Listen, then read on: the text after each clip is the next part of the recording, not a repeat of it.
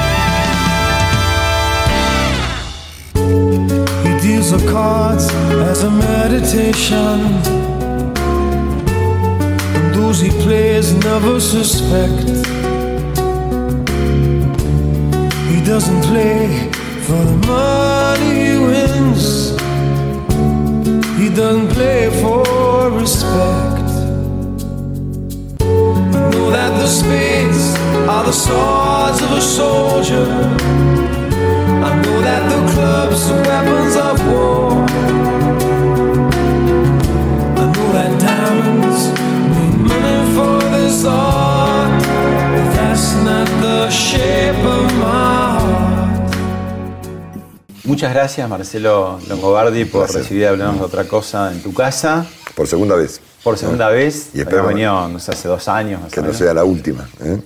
La tercera será vencida o habrá más. Pero bueno, muchos temas para charlar, muchos cambios en tu vida y además eh, un bonus track que muy amablemente vas a hacer, que es, nos vas a hacer una degustación de, tu gran pasión, que es la ópera, ¿no?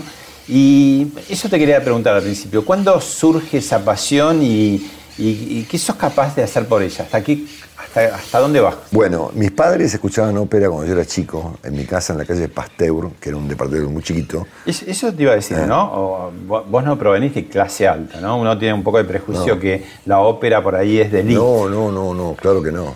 mis padres eran personas muy humildes y escuchaban ópera y tenían algunos discos. Que no es tan usual, digamos. No, no seguramente no. Pero bueno, eh, en mi casa había una especie de esos combinados antiguos y habría cuatro o cinco discos de ópera que mis padres escuchaban los domingos a la mañana. Yo era chico, me sonaba espantoso. ¿No te gustaba? No, no, era, uno salía corriendo. Y recuerdo que en algún momento, yo tendría, no sé, ocho años o siete o nueve a lo sumo, mi papá me llevó a ver un ensayo general al Colón de Rigoletto.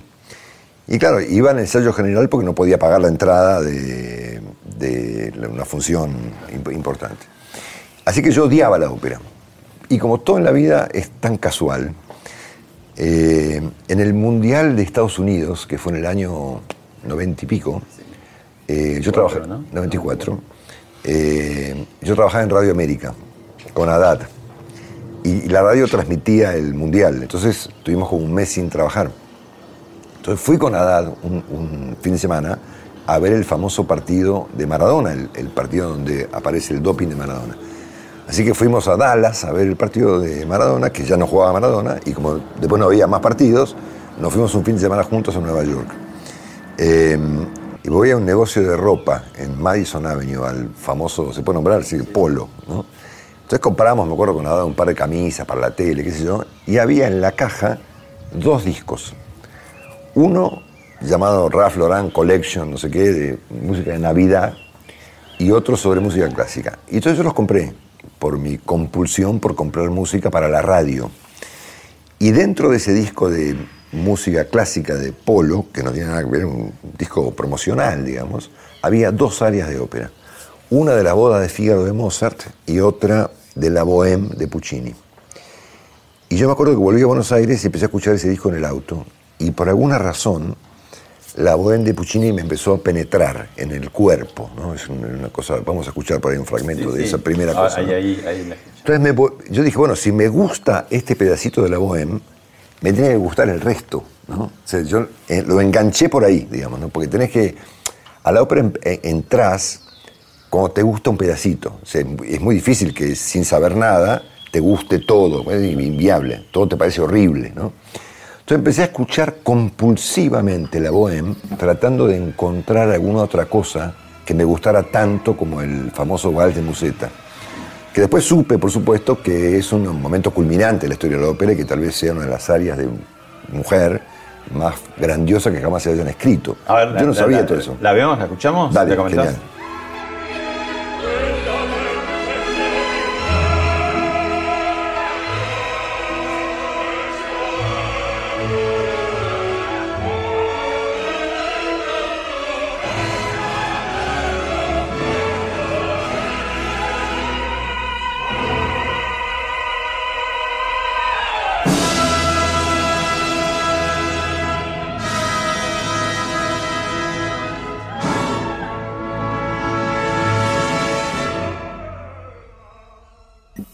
Uno de los grandes hits de la ópera, ¿no? A ver, esta chica que canta se llama Ida Garifulina, es una cantante rusa muy actual y muy vigente y muy de moda hoy en día.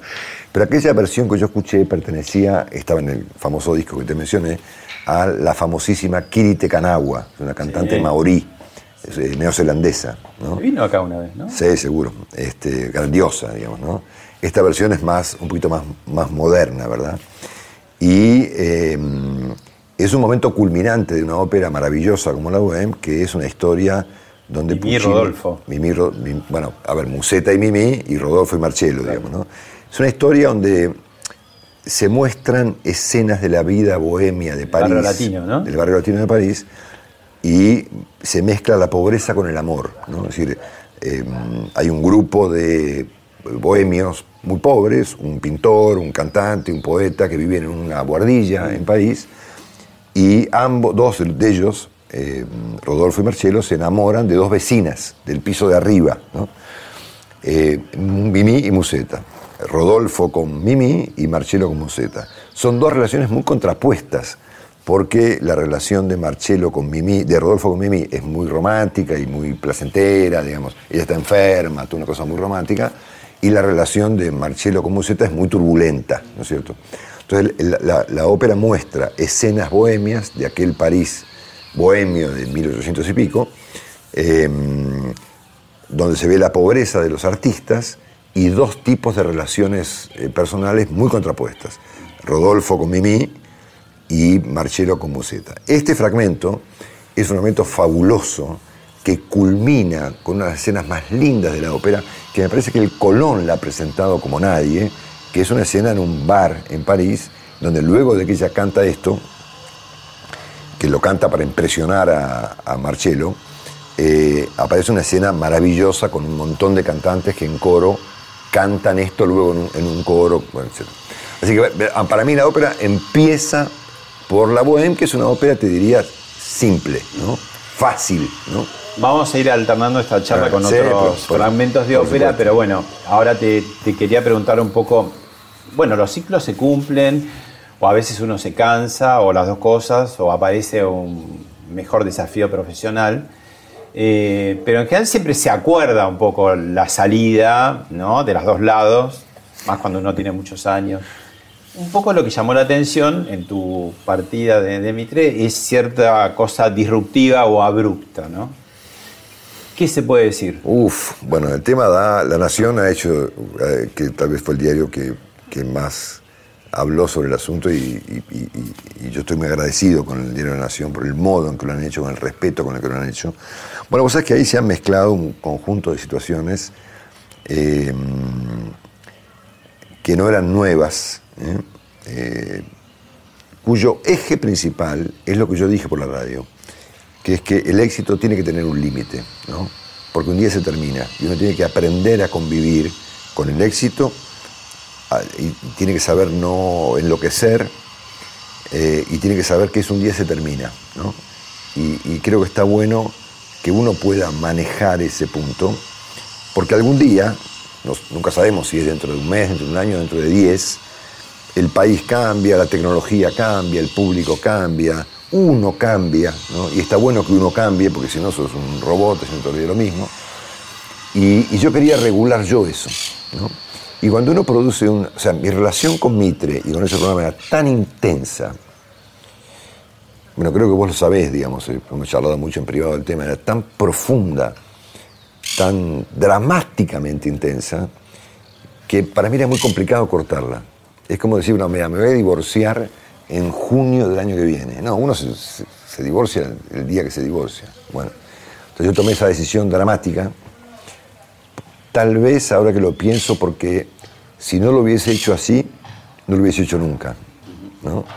Porque yo venía regulando esto hacía un par de años respecto a hasta cuándo uno tenía que eh, decir, bueno, yo hice este éxito, devuelvo lo que me dieron mejor de lo que me lo entregaron, que es algo que no es común en Argentina, donde todo termina básicamente muy mal. Em, Ahora, te, lo pongo en el lenguaje eh. del ingeniero Macri. Pasaron cosas. Pues, pasaron muchísimas cosas, por supuesto. Muchas de ellas pasaron dentro mío, en realidad. Todo mi proceso mental fue lo más importante. Después, por supuesto, hubo desencadenantes, pero secundarios. ¿no? Siempre iba a aparecer un desencadenante finalmente, ¿no es cierto? Para tomar semejante determinación, que aún hoy mucha gente no entiende, pero mucha otra gente sí. Em, hay gente que me dice que mi, mi, decisión les resultó inspiradora. Mucha gente me lo ha dicho. Porque es muy cómodo quedarse. Yo no tenía ninguna amenaza. yo tenía un buen salario, tenía posición de privilegio en una industria, como es la radio en Argentina, que es además una industria fantástica. Eh, yo podría haber seguido haciendo esto cinco años más tranquilo, sin ninguna clase de amenaza, ¿no es cierto? Y, me pareció que era como hasta obligatorio decir, ¿sabes qué? Hasta acá llegué. Yo eh, no me enamoro de una posición de liderazgo y quiero empezar todo otra vez, haciendo cosas nuevas. Es obvio que un desencadenante fue mi proceso con CNN, ¿no es cierto? Donde uno está muy obligado a abrir la cabeza y a ver otros temas, a trabajar con otra agenda, a convivir con otro tipo de gente, a estar más, mucho más conectado con el mundo. Yo me sentí muy eh, estimulado y muy tironeado por eso. Es obvio que tuve una controversia pública con la nata, pero eso es no, no, fue el desencadenante principal, digamos. ¿no? Este, Ahora, y ahí cuando arrancó, arrancaste en Radio Mitre, creo 2013, ¿no? Sí. Eh, cuando se anunció que ibas a hacer un pase con Jorge Lanata, yo pensé, qué difícil, porque son dos periodistas muy notables, pero de muy distinto palo, ah. muy distinta cultura eh, a nivel general, ¿no? Su forma de ser. Y después, la verdad, durante años hicieron un pase bárbaro que era un programa en sí mismo, ¿no? Desde magos a, a la, guerra de nieve, a lo, cualquier cosa, sí. No, sí, radioteatro, hicimos radioteatro. Faquires, ¿no? Cualquier este, cosa, o sea, ahí. O, otra cosa, historias o temas. A ver. Y eso funcionó. El, el, notable era él, no yo, ¿no es cierto? Es decir, yo creo que si yo me hice un poco más notable fue como consecuencia de mi trabajo con la nata, ¿no? Yo era mucho menos notable que Jorge. Pero tu equipo, eh, tanto Rolo como ah. María Isabel Sánchez, ah. especialmente están también el doctor Cormillot y Leandro Willy, y Willy Cohen, ¿no?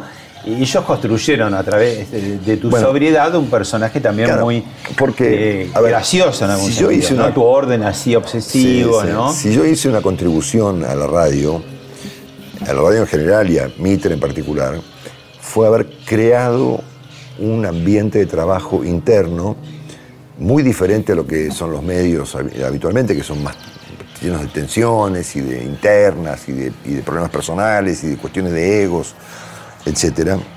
Yo, yo fui para el otro lado, siempre fui para el otro lado, buscando una, una cosa más armoniosa, de más trabajo en equipo y una manera de que ese entramado humano, ese juego de roles inclusive, se conecte con el público de una manera determinada. Creo que si hay una diferencia, pues todos somos buenos periodistas o malos periodistas, o todos pensamos lo mismo, es decir, somos como commodities, ¿no es cierto? Sacando la nata, que es un rockstar, digamos, o, un, personaje de otra envergadura desde el punto de vista de, su fama y de su impacto, etc. Eh, todos somos como commodities, todos pensamos lo mismo, todos tenemos ideas parecidas, tenemos estilos diferentes, pero dentro del periodismo independiente no hay grandes diferencias entre nosotros. Creo que la gran diferencia nuestra fue esa, la del el modo en que nos conectamos entre nosotros, eh, todas figuras relevantes, los Leuco, Diego Alfredo y Diego, José Fernández Díaz, Pablo Rossi, qué sé yo, Marí Rolo, el propio Willy, Alberto, yo, La Nata, el equipo de La Nata, en su momento Nico Viñaji y tantos otros, el modo en que nosotros nos conectamos y el modo en que eso fue transmitido al público. Yo creo que jugó un papel, si yo tengo que asignarme algún mérito en esta historia, es ese, digamos, el de haber trabajado mucho para construir ese, ese entramado de personas que tuvo tanto éxito global, ¿no es cierto? Si la radio se volvió un éxito de, la mañana hasta la noche, digamos, ¿no? Y yo entendí siempre que el modo de lograr eso era ese. Ahora, algo ahí se rompió, ¿no? Porque digo, en un momento públicamente dijeron, bueno, no, porque se pasa tantos minutos. Pero el pase era justamente pase pasado y era de ambos, ¿no? Entonces digo, en un momento eso ya dejó de funcionar, no se entretuvieron más, se, desenamoraron en algún sentido. Yo, yo, todavía no puedo explicar mucho eso, no, sé bien qué es lo que pasó, digamos, eh, porque fue algo que pasó un día para el otro, digamos, ¿no? Eh, y eso pudo haber actuado como un desencadenante en mi caso de un proceso que venía mucho más complejo, digamos, ¿no? Que vos venías eh, pensando hace sí, y que tenía que ver esencialmente con no abusarte de un privilegio, ¿no es cierto? Yo sé que es un pensamiento raro en Argentina, digamos, y mucha gente todavía me mira diciendo, vos estás loco, ¿no es cierto? Pero si la radio te da un, algo como llamar, no sé, la palabra poder yo no, la usé nunca, pero una, una situación de poder o de privilegio o de o de liderazgo, 21 años de eso me resultó suficiente. ¿no? No, quise jugar a ver si lo lograba hacer por 23 o 25. Me pareció que era suficiente. ¿no? Y que uno tiene que saber, eh, uno tiene que saber desconectarse de eso, devolver eso. Porque uno abandona el éxito o el éxito te abandona a vos, ¿no? Inexorable, inexorablemente. En algún momento. En algún momento va a pasar. Yo lo vi con muchos colegas míos en mis 40 años de periodismo, 30 y pico, lo he visto muchas veces, ¿no? con excepciones, ¿no es cierto? Pergolini, Badía, ¿no? que son gente que ha sabido sin duda eh, eh, ser disruptivos. Mario, por ejemplo, ¿no? Mario es un ejemplo fantástico, ¿no? De, estar en la recontracúspide, mucho más cúspide que yo, y decir, bueno, basta, cambio, ¿no? Bueno, Nico Repeto, ¿no? También, También puede ser. Lo conozco menos a Nico, pero sí lo conozco más a Mario, ¿no? Vamos a la segunda ópera que elegiste, otra vez Puccini. Puccini es un autor simple, ¿no? Eh, de una temática simple, ¿no? Puccini, sacando Turandot, que es una ópera, una obra más, compleja, eh, es un tipo que supo llevar a la ópera historias simples. Madama Butterfly es una historia que él tomó de un teatro de cuarta categoría en una calle no sé dónde, digamos. claro, tienen eh, algunas novelas venezolana. Tienen esa cosa de folletín, ¿no? de comedia musical también, ¿no? Tosca es un drama violento. A ver, escuchemos un poco, la vemos. No, pero pasa que es muy importante, eh, esta escena que vamos a ver, creo que merece una explicación previa. Ah, dale. le contamos a la gente que las elegí yo. Trabajé mucho, ¿sabes? para elegir estos fragmentos. Eh, María Calas fue la mejor tosca Tosca es un apellido, Floria Tosca es un nombre, que hubo en la historia. Y para mucha gente, la mejor grabación de ópera de la historia es la que hicieron María Calas con Giuseppe Di y Tito Gobi haciendo Tosca. Esta es una versión de Tosca que hizo años después de esa en el Covent Garden en Londres, y es el momento en el que Floria Tosca, María Calas, asesina a uno de los sujetos más repugnantes de la historia de la ópera, que es el barón Escarpia que era el jefe de la policía papal en Roma en el año 1800.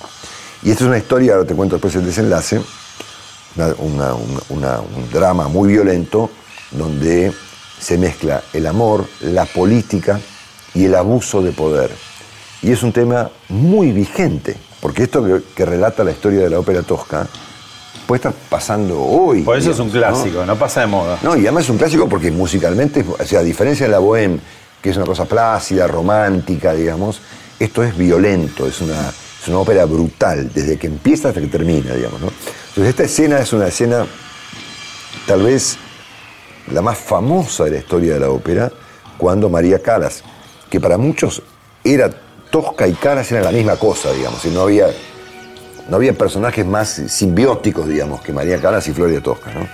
En un rapto de locura, antes de ser violada por el barón Escarpia, lo asesina, ¿no es cierto? Y eso es de los crímenes teatralmente más espectaculares del teatro, digamos, ¿no? Porque, bueno, lo vemos y después te, te cuento la trama que es muy interesante.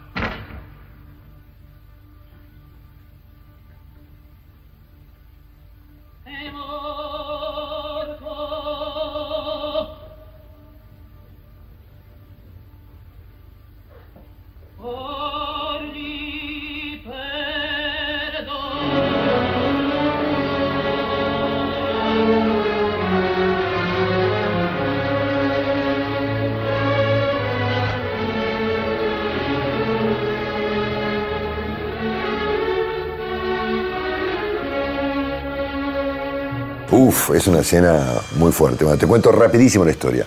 Mario Cavaradossi era un pintor cuyos amigos eran todos revolucionarios napoleónicos contra los papas, contra el papa en Roma, año 1800, en Roma. Eh, Tosca era su novia y Escarpia era el jefe de la policía de los papas. Eh, Escarpia detiene a Cavaradossi, lo tortura, eh, bajo el argumento de que era un revolucionario napoleónico, pero en rigor de verdad lo que Escarpia quería era acostarse con, Tosca, violarla, ¿no es cierto? Entonces este, la convoca a Tosca al Palazzo Farnese, que aún existe en Roma, obviamente es una, hoy es la Embajada de Francia en Roma, un edificio cuyo frente fue hecho por Miguel Ángel, porque la ópera ocurre en escenarios reales de la ciudad de Roma, es una ópera muy romana, ¿no?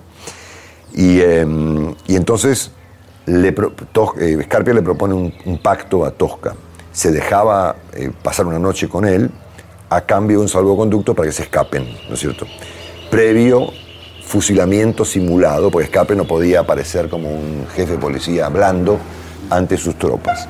Entonces, Tosca acepta el trato, esto es, acostarse con Escarpia, salir del Palazzo Farnese, ir a buscar a Cavaradossi, presenciar el, eh, fusilamiento simulado y escaparse a Civitavecchia.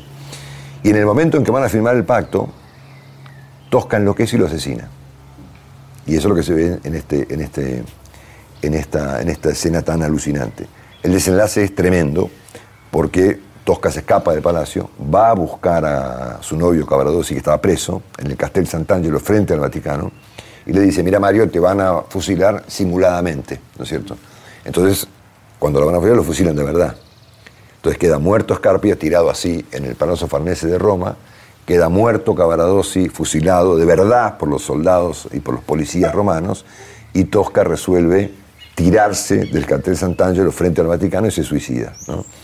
Es una ópera de una violencia, de una potencia musical muy espectacular, que una vez que te enganchás con ella, entendés la trama y la ves en video y en YouTube, te vuelves loco. Musicalmente además es muy espectacular. Su música es tan dramática como su trama.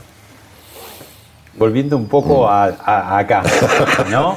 Bajemos de vuelta. Bueno, esto perfectamente puede estar pasando en cualquier lugar del mundo, una trama como esta, ¿no? ¿Eh? Eh, lo que vos llamás la moto de los acontecimientos, ¿no? Que era tu vorágine de estos 21, 23 años, si le sumamos antes Radio América esto... Yo hice 23 años la mañana de las radios. Y está, de alguna manera, un, trabajo muy pesado y alienante, ¿no? Como en Argentina, donde hay tantas noticias y al mismo tiempo siempre está sucediendo lo mismo, ¿no? Esta mm. cosa que decís, si te vas una semana eh, de la Argentina, cambió todo, si te vas 10 años, no cambió nada, ¿no? Exactamente. ¿Y cómo, cómo, hiciste, digamos, cómo, cómo llevaste? Disciplina. O sea, mi trabajo es un trabajo. Yo un día, un día dije en un reportaje que lo publicó La Nación, si no me equivoco, que lo mío no era talento, era, era logística. ¿no? Y yo creo que eso es cierto.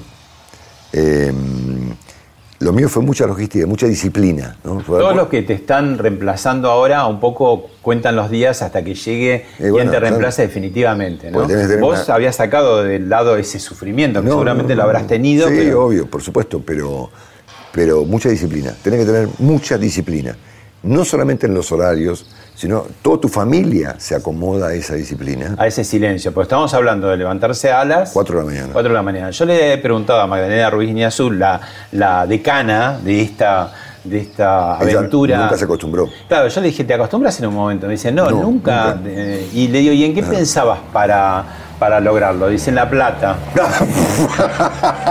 bueno, yo conocí. ¿Vos en qué pensabas? En el público. Yo me levantaba saltando de la cama pensando en la gente, en que no podían ser las 6 y 5 que yo no estuviese hablando. Un problema de compromiso. Vos faltaste una vez por inundación. Sí. otra vez. No, no falté, llegué tarde, porque Sí. se inundó el día que se inundó La Plata, acá la Panamericana estaba cortada por el agua. Sí. Y un día me quedé dormido, uno, Un día te quedaste dormido. en 23 años. sí. Y un Y día. arranqué un poquito más tarde. Claro, y un día murió tu mamá Sí. y vos fuiste para el programa también. Sí, O sea, lo tomaste como un soldado, primero de mayo, Es 25 un- de mayo. sacerdocio. Salvo el primero de enero y el 25 de diciembre, que no hay programa. Sí. Después, obviamente, yo tuve muy pocas vacaciones al principio, hasta que llegué a un máximo de tres semanas antes de la pandemia. El año anterior a la pandemia tomé tres semanas de, de vacaciones. Vos ya venías además disciplinado por la vieja escuela DAT también, que está en enero estaban todos los conductores. Todo esto, todo esto tenía que ver con, eh, con la cultura de Radio 10, Sí. ¿no? Eh, porque ADA significó un cambio de cultura en el manejo de una radio, muy importante, ¿no? Es muy esclavizante para el conductor la radio. Es terrible. ¿no? Porque digo, la tele a veces podés grabar, pero, la radio es estar ahí. ¿Sabes qué pasa cuando, cuando vos... Yo, yo me tomé el rating como, una, como un compromiso, como una responsabilidad. No te digo como una carga, pero finalmente es como una especie de gran responsabilidad. Decir, bueno, mira, yo, tengo lo, yo lidero la mañana de la radio y, y- y me debo esto. Y yo no puedo no estar despierto, lúcido, desayunado, e informado a las 5 de la mañana. No se puede hacer. Si no, dejá, hacer otra cosa, laburar a la tarde. ¿entendés? Entonces, si vos No es para cualquiera, No, te entrenás mentalmente en que tenés una responsabilidad con la gente que se despierta a la mañana con vos. Pues yo me decía, mira, ¿cuál es la frase que yo escuché más veces en mi vida? No es buen día, papá, ¿qué tal? No, es yo me levanto con usted a las 6 de la mañana. Esa es la frase que yo he escuchado más veces en toda mi vida. ¿no? Entonces la escuché tanto, digamos, que te produce una enorme responsabilidad. Además, no un programa corto, porque yo siempre Cuatro- digo. tres y cuatro es, horas, sí. es como ir de Buenos Aires a Pinamar y me sobra todavía, ¿no? Para dar la idea de lo largo que es. Cuatro horas, exactamente. Claro. Así que bueno, nada, disciplina, eh, logística, eh, equipo. ¿Y qué eh, sensaciones son sacarse de encima esa mochila? de? Bueno, estoy en, un- en una especie de... Estas semanas que han pasado, que no son tantas, ¿no? De gran desorden, ¿no? Este, que se ve que mi mente y mi cuerpo me lo piden, ¿no? Es decir, como con mis hijos a la noche. Eh, a ver, De ese horario espartano que tenías, Y que no. terminaba a qué hora? ¿A las nueve y media, 10 de la noche? sí. Sí. Vos pensás que a los pocos días que dejé la radio, mis hijos me invitaron a comer un asado en la casa de uno de ellos, un martes, ¿no? Dijeron, papá, ¿venís a comer esta noche a casa? Y yo decía, yo, mi primera reacción es, no, no puedo, ¿entendés? Como esta noche, ¿entendés? A las 6 de la tarde, ¿entendés? Y yo me dije, ¿cómo que no puedo? Claro que voy, ¿entendés? Entonces yo ahí me encontré en una, una cosa rara, ¿no? Que es yendo a comer un asado improvisado en la casa de uno de mis hijos, que ya son grandes los varones, eh, un martes a la noche, Cosa que no te había pasado en la vida. en 25 años, ¿entendés? Ha- Hace pocos días vino a cenar mi hijo Ignacio, que ahora vienen obviamente de noche, qué sé yo. Entonces en esa pérgola que está ahí nos quedamos charlando hasta las 2 de la mañana. Son cosas que yo no conocía. Puede ser que yo hasta la pandemia, que trabajé mucho tiempo en casa, yo no vi a mis hijas desayunar. Claro. Crecieron y ya. Yo no sabía cómo era la mañana en mi casa. Salvo un día que te quedaste de- con fiebre, ¿no? Ponele, pero en general yo no conocía el ruido de una aspiradora, ¿no es cierto? Es decir, yo no sabía lo que pasaba en una casa a la mañana, porque obviamente son, fueron muchos años. Puede ser que tengo 60 y hago esto desde los 38, ponerle 37, 38 años. O sea, hay toda una parte de la vida que yo me perdí. Entonces ahora estoy en un momento de un poco desordenado, donde por ejemplo leo a la noche, estoy leyendo un libro alucinante de, sobre una historia sobre Borges, contada por un, por un profesor de li- de literatura en Estados Unidos. Eh, miro televisión hasta tarde, leo, ordeno papeles, estoy, estoy Ahora, después de, desorden. de- de la próxima ópera. Mi vida es un caos, digamos. Ahora nos vas a contar qué estás haciendo y qué vas a hacer, pero está este, tu tercer título que elegiste, que es Caba- Caballería Rusticana. Exactamente. Breve, contanos o vemos qué querés Dale. hacer. Bueno, Disponen- lo- lo ve- eh, vemos y sobre todo escuchamos esta música, que es una música, una de las melodías más hermosas de la historia de la música, hecha por Pietro Mascani para un intermedio de la ópera, es una ópera muy cortita, muy siciliana y también muy dramática, en la que se inspiró Freddie Mercury para hacer Rhapsody de Bohemia. Cuando Rhapsody de Bohemia empieza y Mercury dice, oh mamá, no sé cuánto, es la mama Lucia de Caballería Rusticana, porque Mercury era un experto en ópera. Esta música fue utilizada en el final del Padrino 3, cuando asesinan a la hija de, de Al Pacino, del, del sucesor del Padrino. Y Coppola ahí mezcló una escena tremendamente dramática, que es el crimen de la hija de, de Corleone, con una música muy romántica. ¿no? Y, y produce una- un efecto muy impresionante que lo, lo compartimos, si te parece. Lo elegí yo anoche. Eh.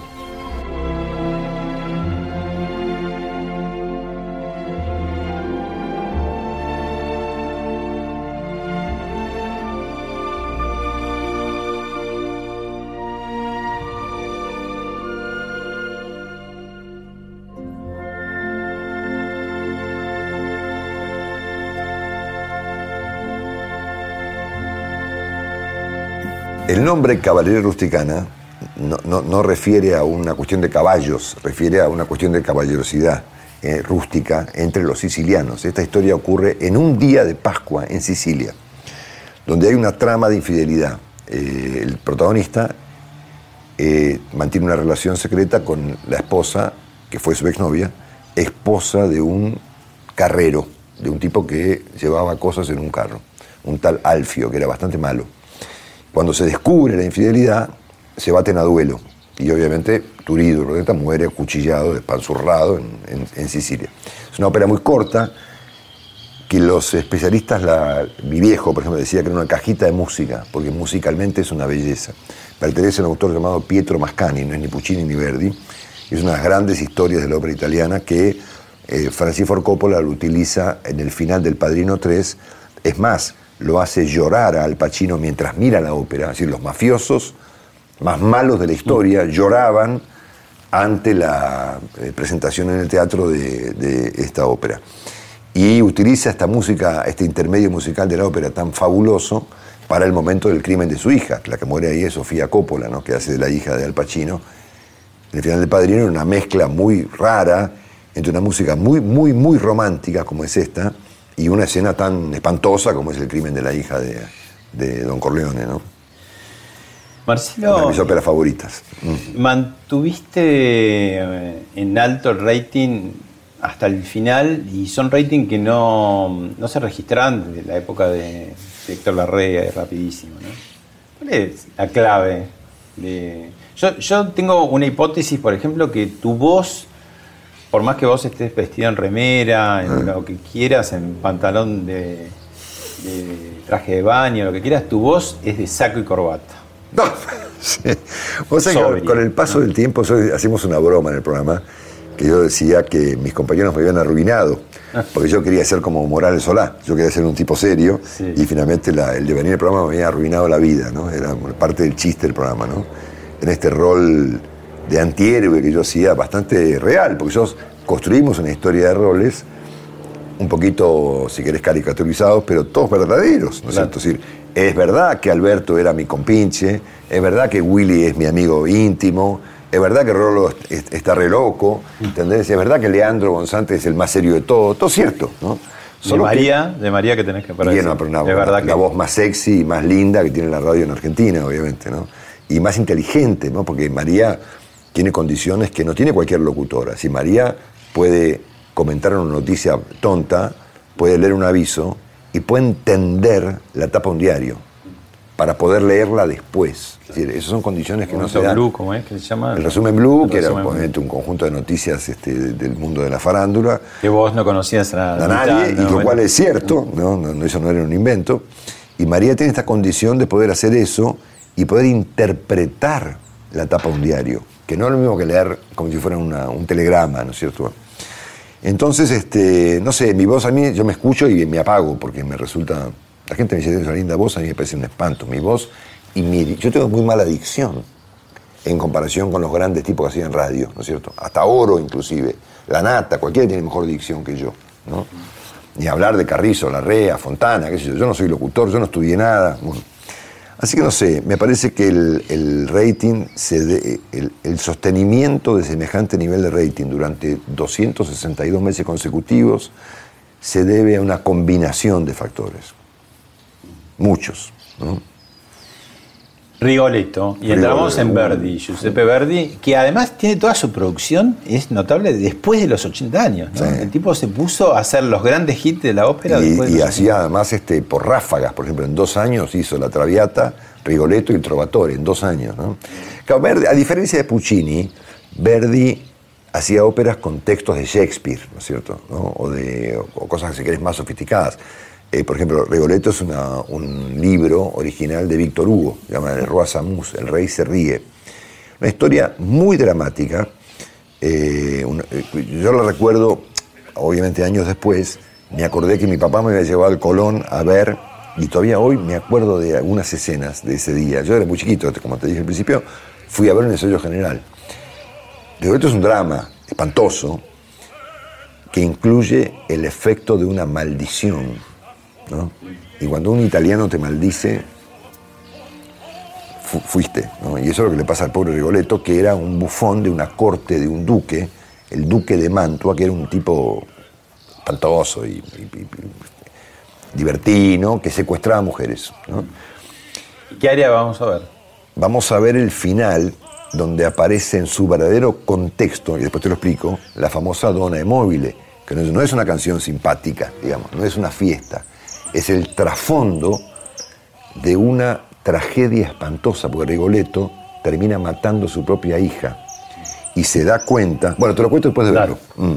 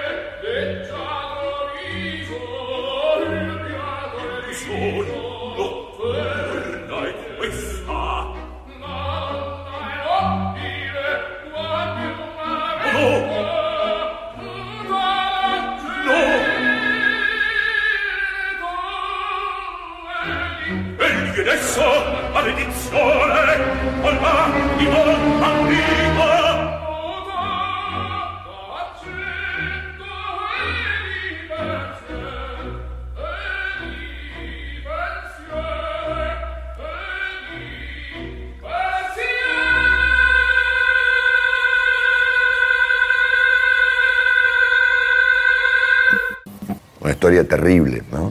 El duque de Manto era un tipo espantoso que secuestraba mujeres en una torre. Y era parte de una corte que era una cosa lasciva, espantosa, impresentable.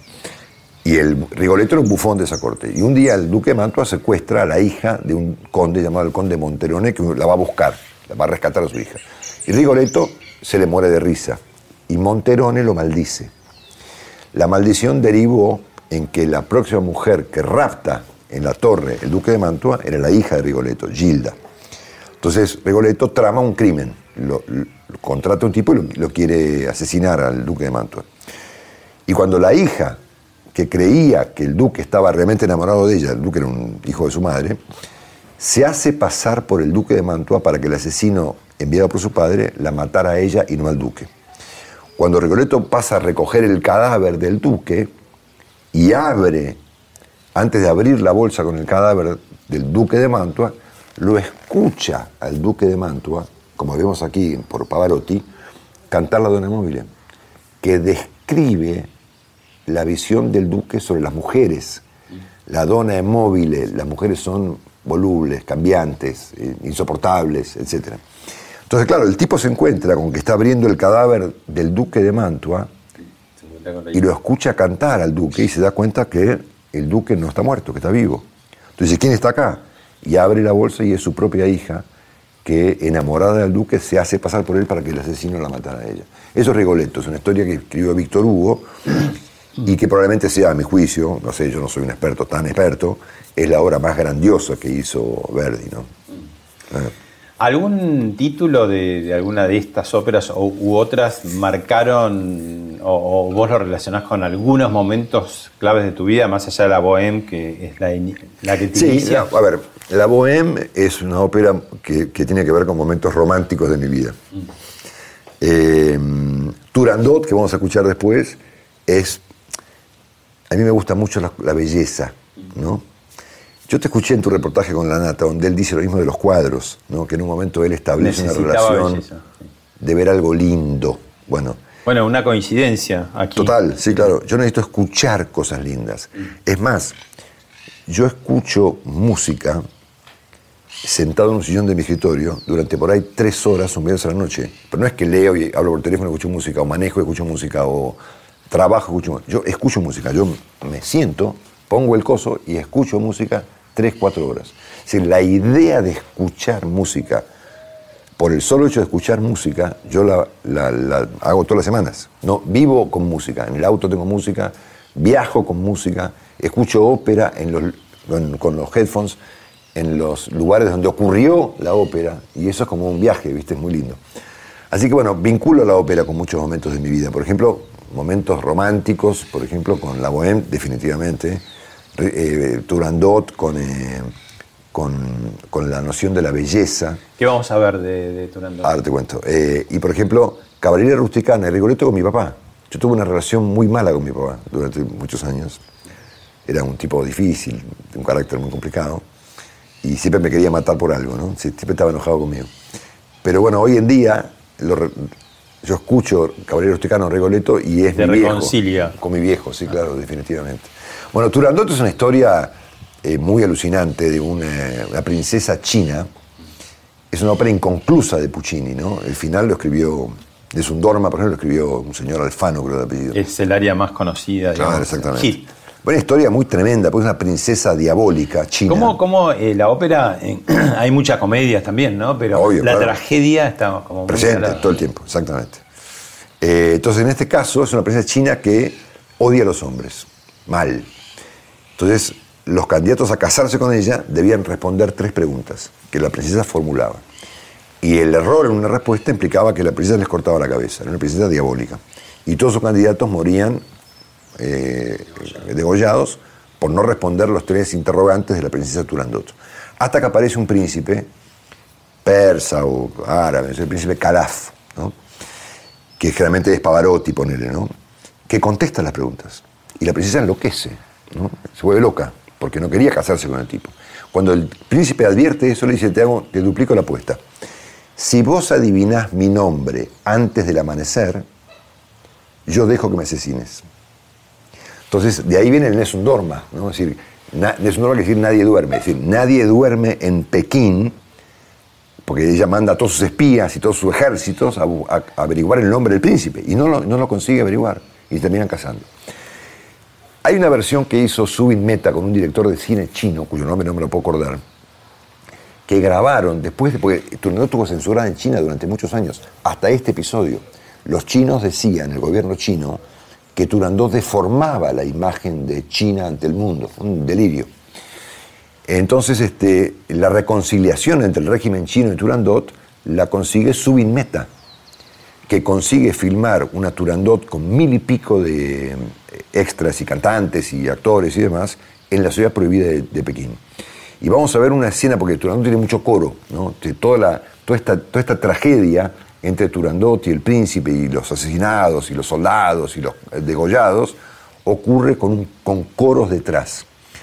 Y, eh, y este director de cine chino y Meta consiguieron unas, unas escenas alucinantes de estos coros que ocurren en la ciudad prohibida de Pekín. Lo vemos.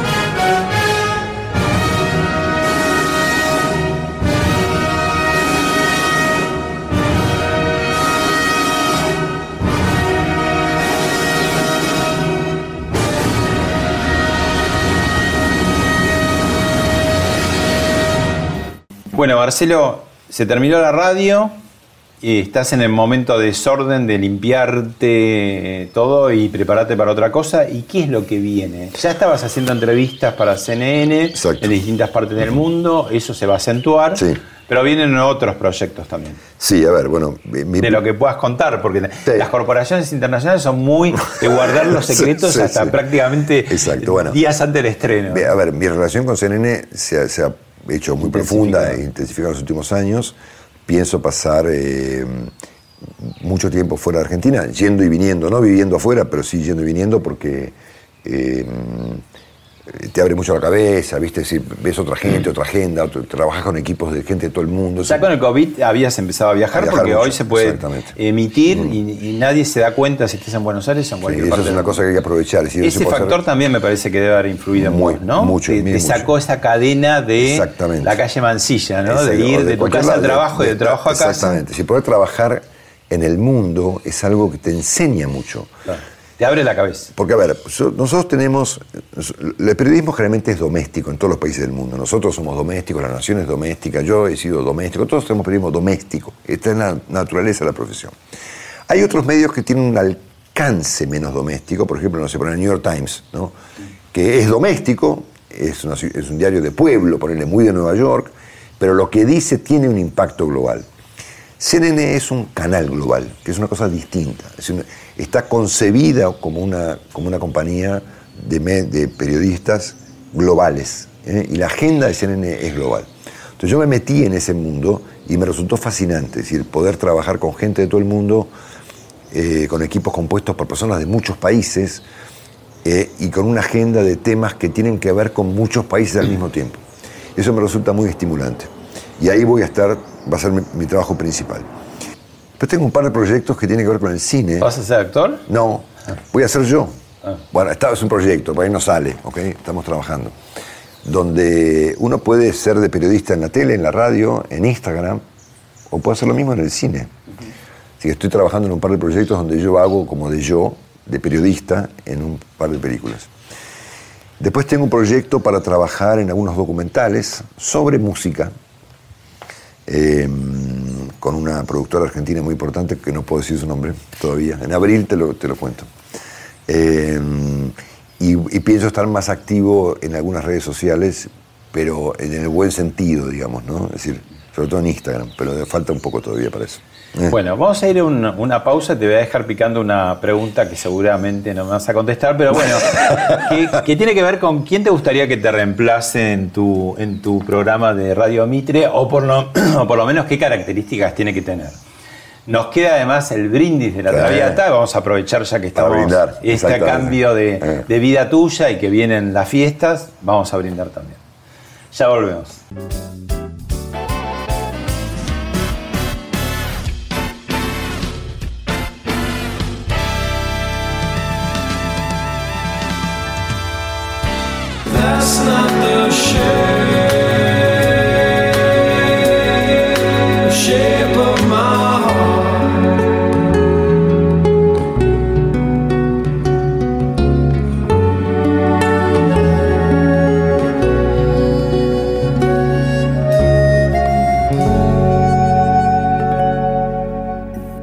Marcelo, antes de que me contestes las preguntas que quedaban pendientes, un párrafo sobre hacia dónde va la Argentina. Uf, la Argentina eh, está enroscada ahora, eh, y lo va a estar por dos años, en dos controversias políticas que ocurren no entre las coaliciones, sino dentro de ellas. Ha comenzado muy anticipadamente la pelea por el 2023. Quiere decir que en los próximos dos años vamos a ver dos grandes conflictos políticos que es como que no se tocan mucho. Uno que ocurre dentro del oficialismo, y otro ocurre dentro de la oposición. De un lado está, bueno, obviamente Cristina, el kirchnerismo, la Cámpora, el presidente Fernández, el peronismo, las provincias, y del otro lado están Macri, Larreta y compañía. Y esos dos conflictos se tocan a veces, pero son como independientes, ¿no? Eh, y esto es un problemón porque es natural que existan eh, tensiones internas, no tantas, porque Argentina es un país que necesita consensos indispensables porque es tal la envergadura estructural de los problemas, particularmente de la pobreza, de la inflación que están vinculados, que si no hay acuerdos no hay solución. Entonces... Eh, no se puede esperar dos años tampoco. Habrá que, esperar, habrá que esperar dos años. me parece, yo, por lo que veo, nadie tiene ningún apuro acá. ¿no? O sea, después de las elecciones no estamos viendo ninguna preocupación. Eh, eh, urgencia. Urgencia, ni, ni, ni, ni ni estructural sobre lo que hay que hacer, digamos, ¿no? Así que bueno, me parece que tenemos que esperar dos años y ver si efectivamente en algún momento se ocurre cuando haya liderazgos alguna clase de consenso, ¿no? De, hasta casi te diría de gobierno de coalición, ¿no? Para que puedan enfrentarse los costos que significa una, una reformulación de la Argentina y que sea políticamente viable, ¿no? porque obviamente con gobiernos débiles que venimos teniendo, a ver, no hay reformas sin poder, ¿no?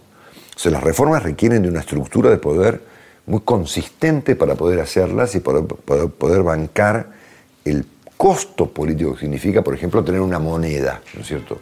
O corregir la, el drama de la pobreza en Argentina. Si no hay consensos muy amplios, te diría, Pablo, olvídate. Ah. Marcelo, ¿quién debería ponerse al frente de cada mañana a partir del 1 de febrero de 2022? Uf, bueno, primero es una, discusión que, a mí no me corresponde. Eh, pero creo que la persona, hay mucha gente que lo puede hacer, ¿no?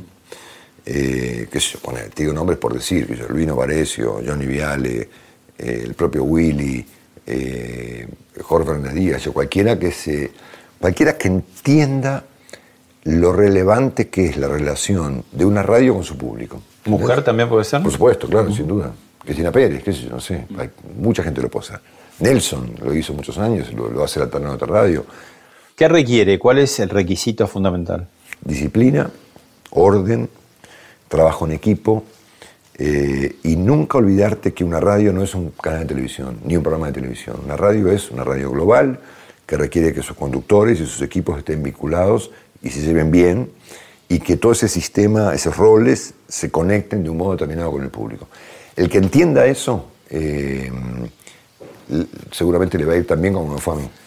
Bueno, vamos a ir al gran hit de la ópera, el gran hit, y que nos va a permitir también a nosotros eh, copiarlos, imitarlos, que es el brindis, el, área del brindis de la Traviata, de Giuseppe un drama melancólico, ¿no? Este, un melodrama, digamos, un, verdadero melodrama, ¿no? Que hizo Verdi con una ópera, con una obra escrita originalmente por Alejandro Dumas, La Dama de las Camelias, que en el, cuando yo era chico en el cine en Argentina era Los muchachos de antes no usaban gomina. Es la misma, la misma historia. Bueno, Verdi la, llevó a la ópera una obra de, famosa de Alejandro Dumas llamada La Dama de las Camelias. Se llama La Traviata en la ópera. La vemos. verrà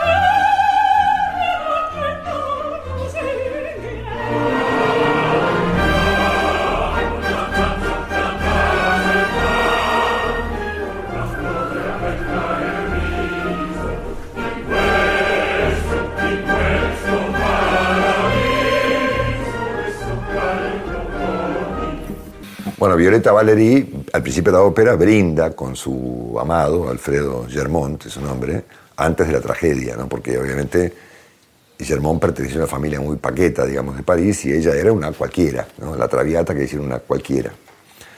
Hoy en día está mal visto eso, obviamente, pero bueno, así era en 1800 y pico. Y entonces, este, claro, el padre interviene en esa relación y ella finalmente acepta que su relación con Alfredo afectaba el prestigio de la familia en París y por lo tanto resuelve abandonarlo y ella finalmente muere de tuberculosis. Pero bueno, es, es de las obras más simples de Verdi, pero tiene este fragmento inicial en vez de final tan famoso como es el brindis de la Traviata. Yo lo escuché a Pavarotti en vivo dedicarle esto, creo que fue en el campo argentino del pueblo de Palermo, eh, a Marita Fortabat. Ah, Yo siempre recuerdo esa escena porque Pavarotti termina su concierto cantando esto solo de manera maravillosa y antes de empezar estaba sentada la señora Fortabella, yo no la conocía, y se lo dedicó a ella especialmente. Y fue un momento inolvidable. Bueno, vamos a aprovechar para brindar por tu ¿eh? nueva etapa, por el año que comienza. Muchas gracias. Bueno, muchas felicidades para vos y para todos. Tenemos que tomar, ¿eh? o sea, que brindar y tomar, si no, creo que es mala suerte, ¿no? Sí. Muy honrado por haber venido a casa y muy agradecido por tu, por tu tiempo. Gracias, Marcelo.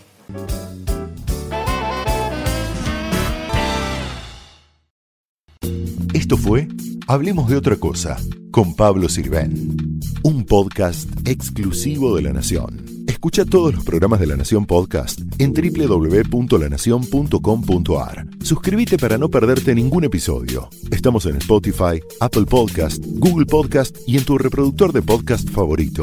Seguí escuchando La Nación Podcast.